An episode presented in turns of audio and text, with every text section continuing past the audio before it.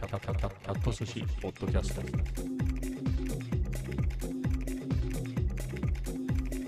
第882回今日は2023年7月21日金曜日です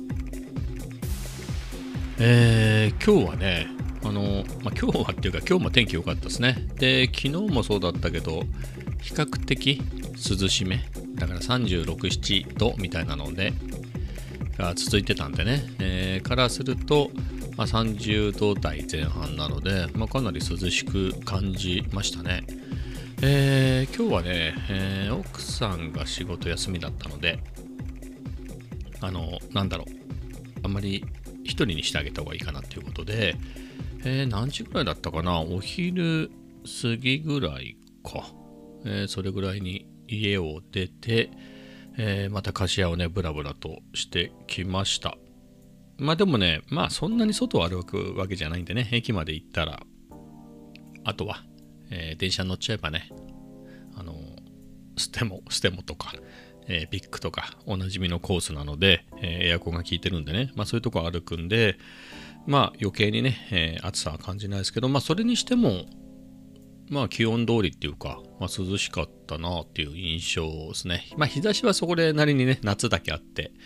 えー、強かったので、えー、日傘代わりの、日傘代わりっていうか日傘だけど、えー、差しながら、えー、歩きましたけれど、えー、まあなかなか良かったんじゃないかなと思います。えー、天候の後は健康ね、えー、僕の健康の話でいくと、えー、まあ、数字は良くないね、うん。やっぱ数日でっていうわけにはいかないんだね。まあ、なるべく、なるべくっていうか、まあ、仕事のことは考えるなって言われてて、えー、そういったものも一切見るなって言われててね、あのメールのやり取りもプライベートなメールで、電話もプライベートな方の電話でやり取りしますって言われてるぐらいなんだけれど、えー、そう、まあそういうこともあって、あの、パソコンの電源をね、普段今時ってスリープにするでしょ？じゃなくて電源を切ろうと思って、で、パカッて開けたのよ。えー、あ、そうだと思ってね、自分が 作って、まあ、作れって言われたから作ったんだけど、ずっと4年半ぐらいかな、えー、動かしてる、えー、ウェブサービスがあって、まあ、社内向けのね、まあ、年々使われなくなる前提で作ったんで、あの、あんまり使われてないんだけれど、えー、1人2人ぐらい使ってるっていうね、はい、なくてもいいけど、なんかなくすってなるとなんか、えー、みたいな、えー、感じで細々とやってるやつがあって、えー、それね、だからしばらく面倒見れないなと思って。まあ物理的に見れないわけじゃないんだけれど、一応仕事はしないっていうことだから、あの見ちゃダメでしょ。ということで、あのしばらく、えー、どうにもできないから、最後に再起動して、えー、ちょっとでも安定するようにしとこうかなと思って、まあ、再起動なんかしちゃったりしてね、まあ、それも仕事じゃん。なので、まあ、結局、それがね、今日のね、深夜、早朝っていうか深夜だったんだよね、日付変わって。えー、ぐらいに、1時とか2時ぐらいじゃない？ああだこうだやってたんで、まあそういう意味でも、まあ結局今日もその仕事のことをやっていたので、まあそういう意味では、まだ仕事から離れてないね。火曜日にえー、明日から休んだ方がいいですってなって、まあ、水曜日は休んだけれど、まあ、その発信ね、やっぱその1日目でしょ？で、その発信があっていろんな大丈夫ですかなんて問い合わせのやり取りをしたり、で、次の日は、まあ、会社のね、えー、かなり親しい仲間と会ったりして、えー、まあ、それもまたいろいろね、そういう話をしたりで、で、今日はね、さっきの、えー、ウェブサービスの、えー、ちょっと最後のメンテみたいなのね、したので、まあ、これで一通りかなって感じなので、しばらくは、今度こそ、そういうのから離れられるかなとは思うんですけれど、とはいえね、ちょっとしたやりとりはあるんですよね。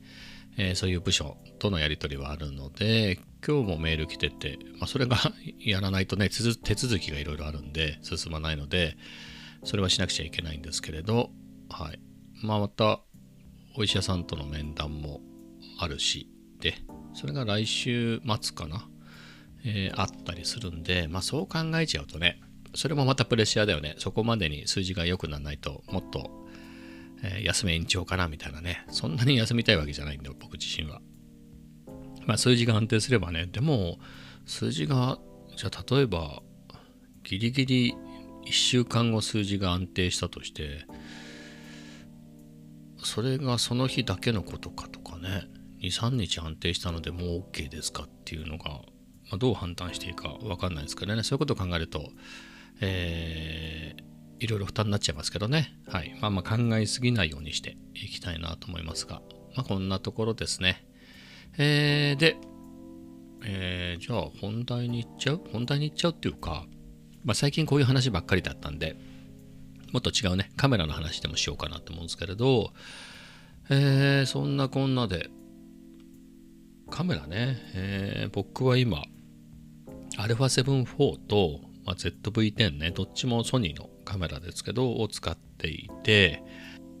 えーちょっと前の感じで言うと、まあ、ZV-10 の方がちっちゃくて軽いんでね、張り切った撮影でもなければ、まあ、ZV-10 でいいかなみたいな、えーいうことが多かったんだけど、まあ、特に、えー休みがね、えに入ってからの話ですけど、まあ、α7-4 を持ち出そうかなと思ってね、もうこれでいいじゃんっていう感じで、まあ、性能で言えばこっちの方がいいから、まあ、それはもちろんなんだけれど、なんか、やっぱり ZV-10 と比べたらかなり大きいし重いですよ。α7-4 はね。なんだけど、まあ、しのごの言わずこれ持ち歩こうかなっていう風な感じですね。今のところの考えでは。まあ、何かで言うと、まあ、細かいこと言えばさ、もっと軽い方がいいとかね、えーもうちょっとちょっとでもちっちゃい方がいいとか、軽い方がいいとか、レンズも含めて、えーみたいなことやってって、まあ、うだうだうだうだいろいろなると思うんですよ。まあ、性能を求めると、まあ、α7R5 みたいなやつになってね、同じ7シリーズだと。あの、あっちの方が多分ちょっと重いと思うんですよ。で、液晶も、えー複雑な構造にね、えーバリアングルとチルトが一緒になったような複雑な構造なんで多分その分も重くなってるだろうし、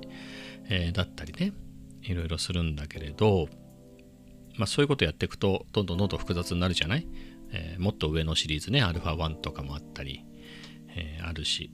まあメーカー超えちゃえばね、まあ、Z9 みたいなやつもあれば R5 様子 R5 みたいなやつもあるしね、えーまあいろいろ出てくるんだけれどまあこれこれでいいかな？α7-4 でっていうところ。なんかそんなにでかいのかなこれっていうふうにねそもそも思うのよ。昔のそれこそ一眼レフ？僕が一眼レフを使ってたのって、まあ、ニコンの D700 っていうフルサイズのやつが最後かな。それが2012年に売ったんじゃないかな。2009年に買って2012年の6月ぐらいに売ったのね。あのミラーレスにもう完全に乗り換えようと思って。だからそれそれそれ以来なんだけど使ってないんだけどやっぱあれでかかったからね。もう本体だけで1キロあったからね、えーバカでかかったし分厚かったし、えーだったので、まあ、あれに比べたらだいぶちっちゃいし軽いからね。しかも、まあ、僕はそういう2012年でやめたけど、まあ、まだもちろん使ってる人もねあのフルサイズ一眼レフっていうくくりで言えばまだ使ってる人いるでしょ？それこそ D850 みたいなやつね。人気だし。あと一応フラッグシップってことになってるけど本当にフラッグシップかっつったらやっぱりニコンだと D 何だ？D6 ぐらいになるの？ね。D1 桁機って言われるね。ああいうのだったりするじゃん。その代わりってのは一応 Z9 ってことにはなってるけどでも本当の本当の本気で実現したら Z1 でしょきっと名前的に。みたいな、えーのかなと思うんですけれど。あよくわかんないけどね。えーって考えるとそれこそ今でも使ってる人いるぐらいだからやっぱ3年前とかさついね34年前って言ったら結構まだまだフルサイズの一眼レフって使ってる人ね全然現役でいたんじゃない ?D850 なんてねすごく名機だって言われてるぐらいだしね。だそういうのに比べてもやっぱ α7-4 なんか全然ちっちゃいじゃない？だもんねそのこれが重いとかでかいとか言ってる場合じゃないなと、まあ、別にいいじゃんこれでっていうね、えーいうところになったり、えーな感じなんすよね、しのごの言わずに。で、まあ、レンズは 28mm っていう話をしたけれど、これすごく良くて、僕的にはね。なんだろうな、まあ、特に自分の感覚だと 28mm っていうと、まあ、画角で言えば、まあ、リコー GR とか、リコー GR は IPS-C のと、あの、すごいちっちゃいセンサーだった頃のリコー GR デジタル2っていうやつ使ったし、あとは富士の X70 っていうのもね、えーえーあれも 28mm だったんですごく使ってたしで、あと、ニコンで言うと AI ニコルの28の F3.5 ってやつ持ってたかな。あと借りて28の F2 っていうのは使ってたことがあるけど、まあみたいな感じで、まあ、X70 がすごく長かったんでね、だから2013年に、G、GR の APS-C のやつを買って、えーそれと入れ替えぐらい、入れ替えでもないか、それと X100S は併用してて、確か X100S ばっかり使うからリコー GR を売ったんじゃなかったかな。そして X70 を買って X70 しか使わないから X100S も売っちゃったみたいな感じなんで、で X70 をあれ2021あ一昨年まで使ってたんだね。アルファ 7C を買う時の下取りに出したので、それまで使ってたんで、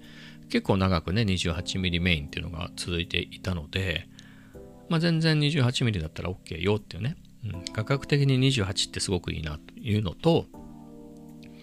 あの写りで言うと、まあ、GR なんかいいよね。X70 もすごい良かったけれど、まあ、その前のねニコンの AI28mmF2 とか3.5とか、まあ、そういうのを使ってたのが、まあ、ある程度基準になってたりするんであれに比べるとねあのーこの FE28 の F2 なんてすごいよく映るわけ。すごい綺麗だよね。あのーまあ補正が電子補正が最初から入るっていうのもあるけれどあの歪みも少ないし、えーすごくいいレンズだなと思うんで、まあ、特に問題なしねもうこの組み合わせでもう何でもいけちゃうぞっていう感じで、まあ、せっかく持ってるからね他のレンズも、まあ、たまには使うけど、まあ、メインで言うとこの組み合わせかな。まあ何でも撮れちゃうんだよね、これだと。まあ料理だって撮れるしね。まあうんと F2 でぼかしていろいろ撮ったりもできるし、なんだろう。暗くなってもね、やっぱりその今時のフルサイズのミラーレスで F2 だったらね、結構このちょっと郊外の、えー明かりの少ない、えーなんだろう。住宅街でも結構撮れるしね。えーそういう面でもね、すごく心強くて。で、28だと、あのー動画も結構いけるんだよね。動画もっていうのは何つうんだろ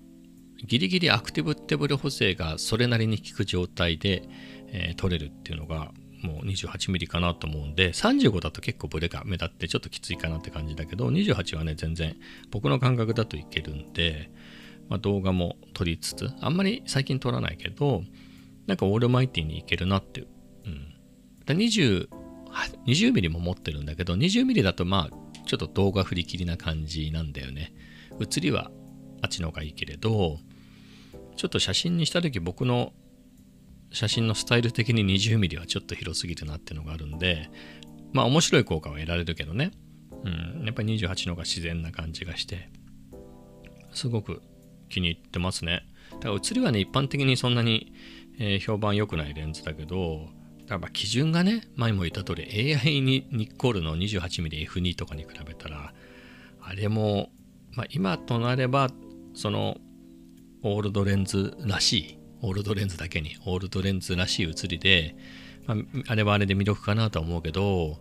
まあ、単純に写りがいいか悪いかで言うと悪いからねあれ、まあ、そういうのに比べると全然よく映るしね、まあ、すごく気に入ってますね。なのでこのコンボがね α7-4 と FE28mmF2 っていうのがめちゃくちゃ気に入っててもうしのごの言わずこれ使おうっていう感じで持ち歩いてますね。あと見た目の話で言うと、まあ、特別かっこいいかって言われたらまあかっこいいような気もするし、まあ、何と比べるかだけどね。まあ富士もかっこいいよ、うん、富士のカメラもかっこいいけどまあことさらじゃなんだろう。XH2 とかああっちの方がかっこ悪いとか言ってる意味じゃなくて XH2 とか XT5 と比べてどうかって言われてもいや別にどっちもどっちじゃないかなみたいな感じ。なんかどっちがかっこいいとかっていうかまあ冷静に見るとどっちもかなり似た形だよねっていうね。うん。大体同じじゃないのっていうぐらいの感じなんですよね。まあ違うなって感じるのはまあ X Pro 3とか X100V とかあの辺はちょっとかなり見た目かっこいいなと思うんだけど、まあ、それ言っちゃうとそれってまあライカだよねみたいなね、えー、でいくとまあ一番かっこいいなと思うのは現行で言うと M11 かなあんまり詳しくないんだけれどまあ友達が持ってたりはするけれどうん、M11 とかかっこいいね。まあ、その辺の理想で言えば、あの最高窓っていうんだっけ？なんかあの光を取り入れる窓があるんだよね。あのファインダーじゃない方のね、レンジファインダーのいわゆるレンジファインダー部分じゃなくて、あそこだかどっかに光を取り入れるな、なんかどっかに光を取り入れる、なんか、そういう独特のなんかあったよね。あれが確か LED で光るようになったか、バックライトになったかなんかで、M10 あたりからなくなったような気がすんの。M10 だか M10 の前だか。タイプ240って言うんでしたっけ？ちょっと忘れちゃったけど。あれはね、M9 の頃みたいにあった方がかっこいいかなとは思うけれど、ただ、ね、最近のやつはどんどんモデルごとに多分微妙に薄くなってて、あのフィルムの、それこそ M6 とか、ああいうのに近づいてるから、まあ、行ってこいでどっちがいいともね、まあ、新しくて使いやすくもなってるから M11 とかのがいい M10 とか M11 の方がいいのかなっていう印象でねかっこいいなと思うんですけどうん。いやあれは別に手放してかっこいいなと思いますね。レンズも組み合レンズも含めたあのバランスとかもねレンズちっちゃいでしょあれ。あれ抜群にかっこいいなと思いますね、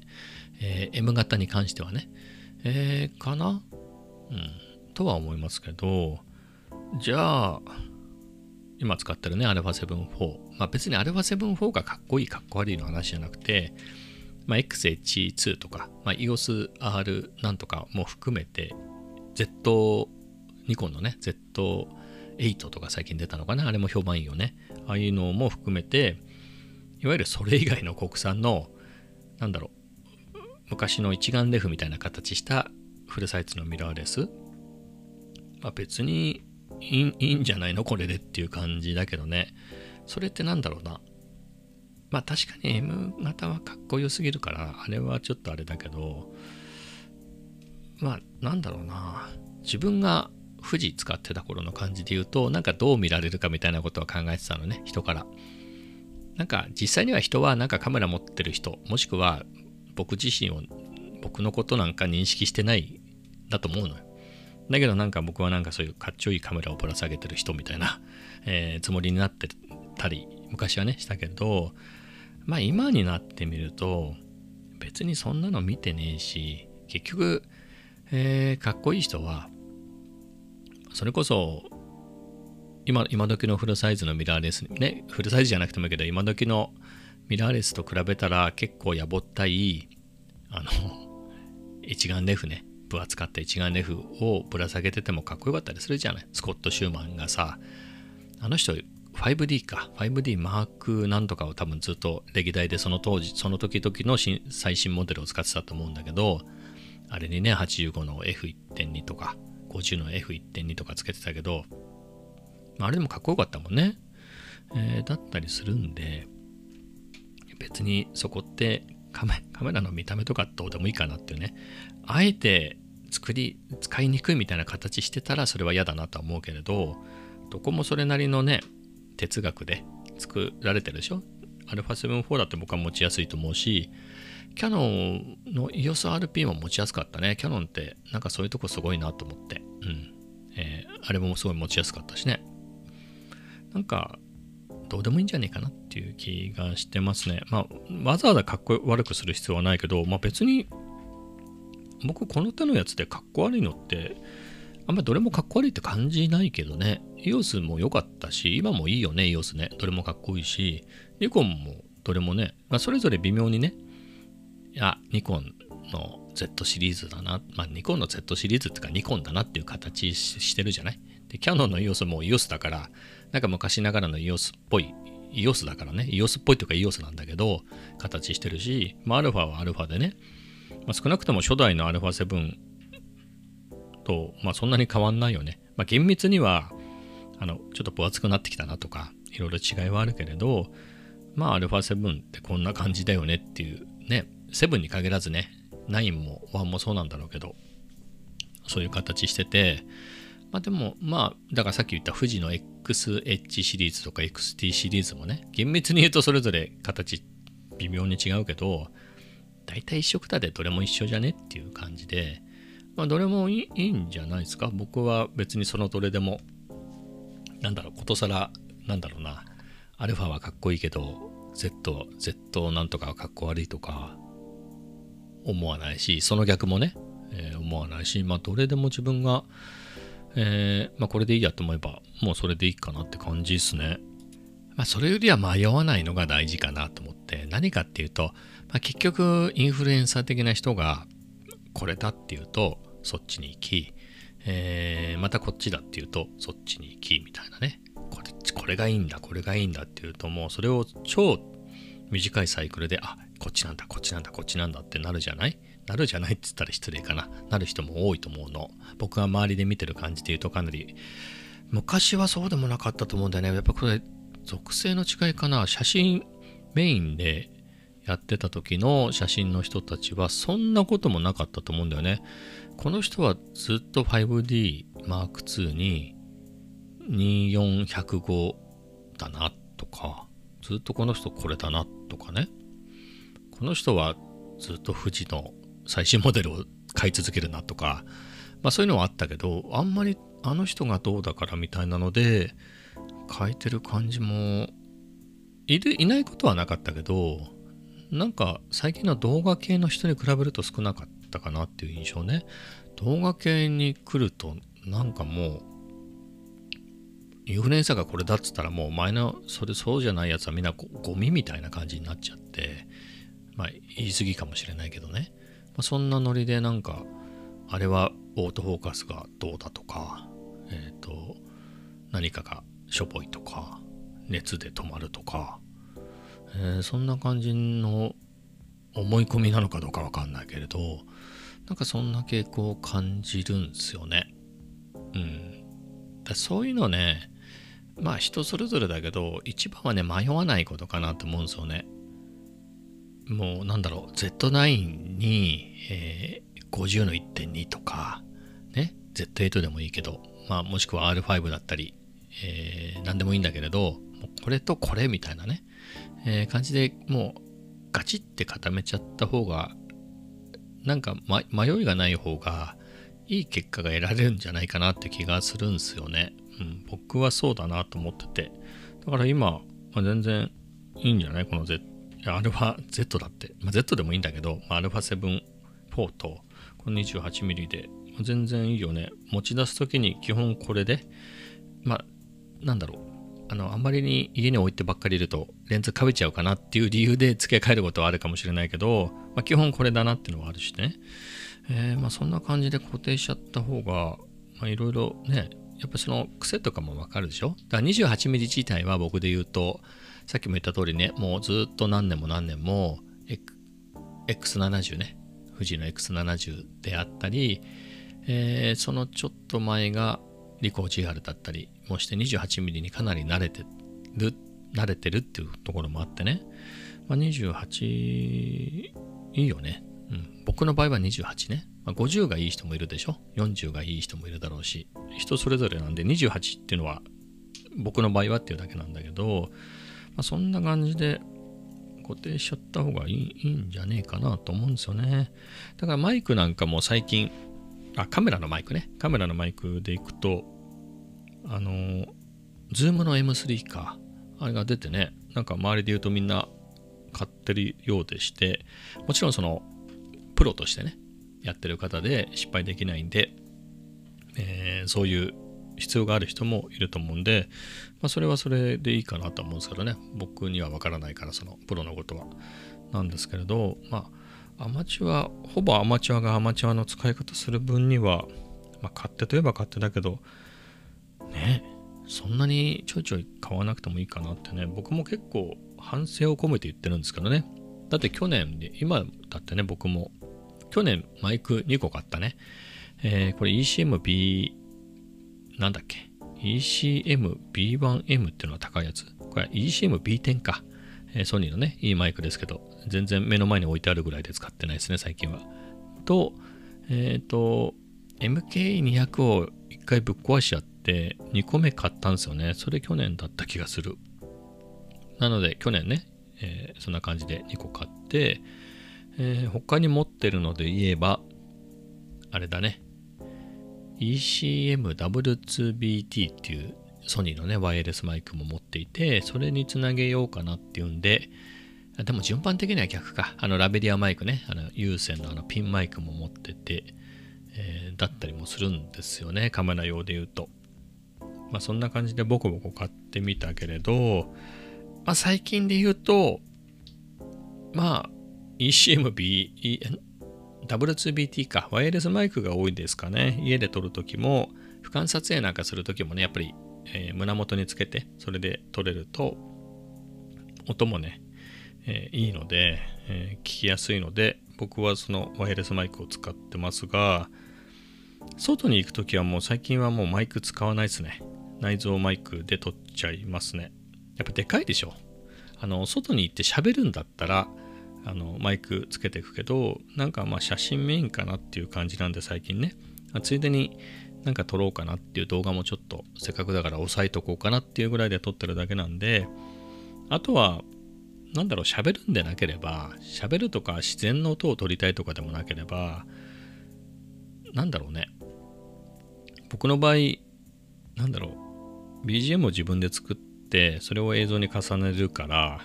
まあ、音なくても究極大丈夫なんだよね、えー、風がひどくて音が使えなかったとしても、まあ、そういう理由だったら別に、まあ、入ってなくてもいいかなっていうところなんで、まあ、そんなにマイクいらないかなって感じになっちゃいましたね、まあ、これが旅行とか行ってね張り切ってやるぞっていうんであればまたマイク持ってこ持ってくだろうなとは思いますけど最近は本当に全然このマイクなしでいっちゃうね。うん。えー、まあすごく身軽で、まあ、だから余計にね α7-4 と 28mm が身軽になって、まあ、すごくいいなと思ってますね。はい、まあ、そんな感じですかね、まあ、なので、まあ、見た目とかどう見られるかとか気にせず、えー、そして迷わないセットアップでこれだって決めちゃった方がね、えー、いいかなと思いますね。まあそれも、まあ、結局綺麗事言ってますけれど、最近このカメラじゃなくて、この、あれだよね、あの音楽の方のね、サンプラーとか、えー、ああいう方に目がいってるから、えー、このカメラに関しては結構そこが割り切れるようになったっていうか、えー、な感じですかね。だからこれも少し整理したいんだよね。ZV-10 っているのかみたいなね、えー、のもちょっと思ってたりして。ただこのサンプラーあたりね、もっと使い慣れてきたら、俯瞰で撮りながらみたいなこともやろうかなと思うと ZV-10 あった方が便利だったりしてね。まあそこはちょっとまだ悩んでるんですけど、結構買い取り上がってきたかな、最近ね。まあ、あるので、まあ、結局この 28mm しか使わないから、うんまあ、20mm とかはね、惜しいから取っておくとして35も。だからタムロンとか、あとは ZV-10 一式売ると、とか十何万かにはなるんで、うん、なんか、いいかなみたいなのも思ってますね。まあ、それか、もう、α7-4 だけになるってことでしょ？なので、まあ、28メインだけれど、まあ、単焦点で、まあ、55の F1.8 のサイズか、まあ、50の1.8のソニーのね、安いやつでもいいけど、まあ、28、まあ、20もあるけど、20、28、35、50で、えー、フィニッシュみたいなね。もしくは85の1.8でもいいかもしれないけど、にその2本を買うのはないかなと思って、50にするのか85にするのか、まあ、50は軽やかでよかったね。28と同じぐらいの軽さだったと思うんで、あれは軽さ的にはすごく身軽でよかったけど、まあ、街を取り歩くっていうので言うと50も面白くてね、いいかなとは思うけれどい、や、面白かったんだけど、まあ、なんか、オールマイティに使えるのというとね、やっぱり28なので、うん。まあ、そこは、あれですね。まあ、特にあんま考えたくないなと思って、そのまま放置してますけれど、うん。まあでも、50の1.8なんか安いからね、一回買ったんだけどね、一回買って売っちゃったんだけど、そのタムロンとか、あの辺の結構高く売れるやつを整理して、えーそれだけね、えーちょっと買い戻して置いとくっていうのもいいかもしれないですね。それぐらいのシンプルな、シンプルでしょ ?28、50、85、もしくは28、35、50みたいなのってね、えーなかなかシンプルかなと思うので、そういう組み合わせでも良きかななんていうことはね、ちょっと思ってますね。まあでも、思ってるだけで、まあ結局28ばっかり使うから、そんなに買ってもねっていうのがあるんで、まあトータルで減るならいいかなと思いますけど、買い足すとかはね、えーじゃあタムロンを売って50買ったら数減らないからね、まあそ、うん、ちょっとそこは悩ましいですけど、はい。まあ実際には悩ましいというほど悩んでなくて、な別にいいかなみたいな感じで、まあそれこそ、あのーなんだろう、7万ぐらいで、あの今まで見た中での最安、7万で MPC-1 がもう一回出てきたら、まあそれを買って、あのカメラを整理するっていうのは全然ありかなと思いますけどね。はい。まあそんな感じですね。じゃあ最後に、えーまた今夜のコメダの話をしますか。で、今夜のコメダなんだけれど、まあ行きましたと。で、数学をね、えー今日ね、あのノートをね、一昨日ぐらいかな、数学の時に書いてるノートね、コクヨのあの理系の学生向けみたいなやつがあるのよ、書きやすいのがね。えーそのノートを愛愛用してて、5冊パックを買ってんのね、毎回。えーそれがなくなったもんで。で、一昨日16冊目終わったので、17冊目を今日ね、張り切って、ナンバー17みたいなね、2023年7月21日からみたいなの書いてね、よし、17冊目だぞみたいな感じでね、用意したんだけど、いざコメダに行ってふっと見たら入ってなくて、置いてきちゃって家にね、あらららら、忘れてきたってことで、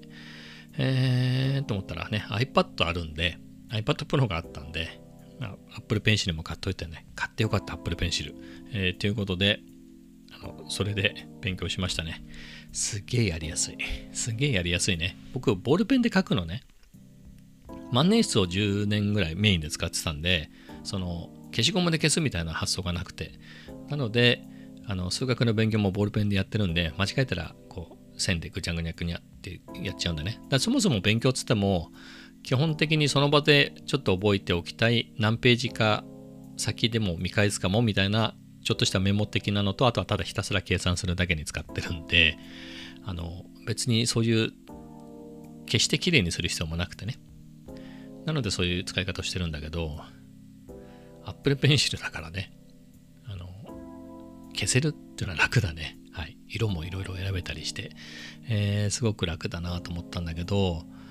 5冊パック買ったばっかりだからね、うん、この5冊は使い切ろうかなと思いますね。あとねまあ利便性で言うとまあ確かに iPad でいいんだけれどあのこことこのなんだろうな語学の勉強で言うと iPad で済ましちゃってんだけど数学で言うとまあ僕の場合は紙の方がいいかもしれないですね。ななそれその心はで言うとやっぱりその今17冊目っつったじゃない？あこんだけやったなみたいなのがね、えーわかるんでそれが、まあ、少なくとも数三が終わるまでは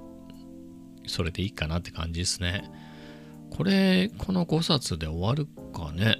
この5冊で足りるかな？もう1セットぐらい買わないとね終わんないかもしれないけれどうんまあそこが一旦の数 3C ね。一周するまでは紙のノートメインでいいかな。今日みたいに忘れちゃった時はねしょうがないけれどでいこうかなと思いますけれど。でも数学のね勉強で。あ最初ねなんか昔機械学習のための数学みたいなやつを買った時にその本も Kindle 版買ったんで iPad とかで見てでその手計算は iPad でその当時やってたのよ。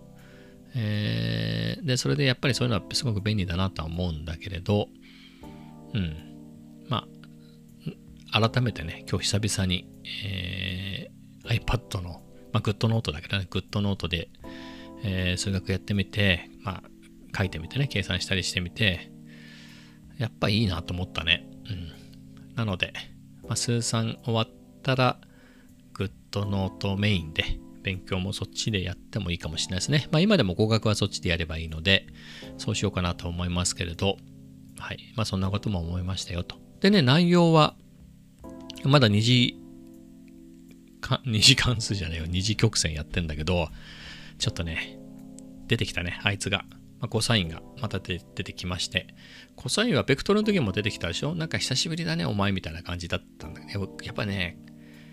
三角関数が出てくると急に燃えるね。うん、なんかやる気が倍増するんですよね、僕の場合。で、あのーベクトルの時コサインしか出てこなかったんだけど、今回はさ、いきなりだよ。コサインに加えて、お元気してたみたいな感じでサインが出てきちゃって、おお、来た来たサインみたいな、サインも来たかみたいな感じで、さらにタンジェントも来ちゃって、おおっと、盆と正月がいっぺんに来た。クリスマスもいっぺんに来たみたいな感じだよね。あの、3人集合みたいな感じで、うわ、ウルトラ6兄弟が揃ったみたいな感じで、めっちゃテンション上がって、すげえ楽しかったです。結構ね、今日頑張って進めたなっていうことで、えーもう多分ね、もう結構あといくつぐらいあるのかなえっ、と、そんなに残ってないはず？えっ、とね、あ、ちょっとプレイリスト見てますけれど、30個あるのね。ベクトル、あ、29個だ。29個あるうちの、えーどこまで来たんだろう？式と曲線の曲座標1が終わったのか。24個目。え、これ2やったのかな？やってないですね。曲座標2ってやつと、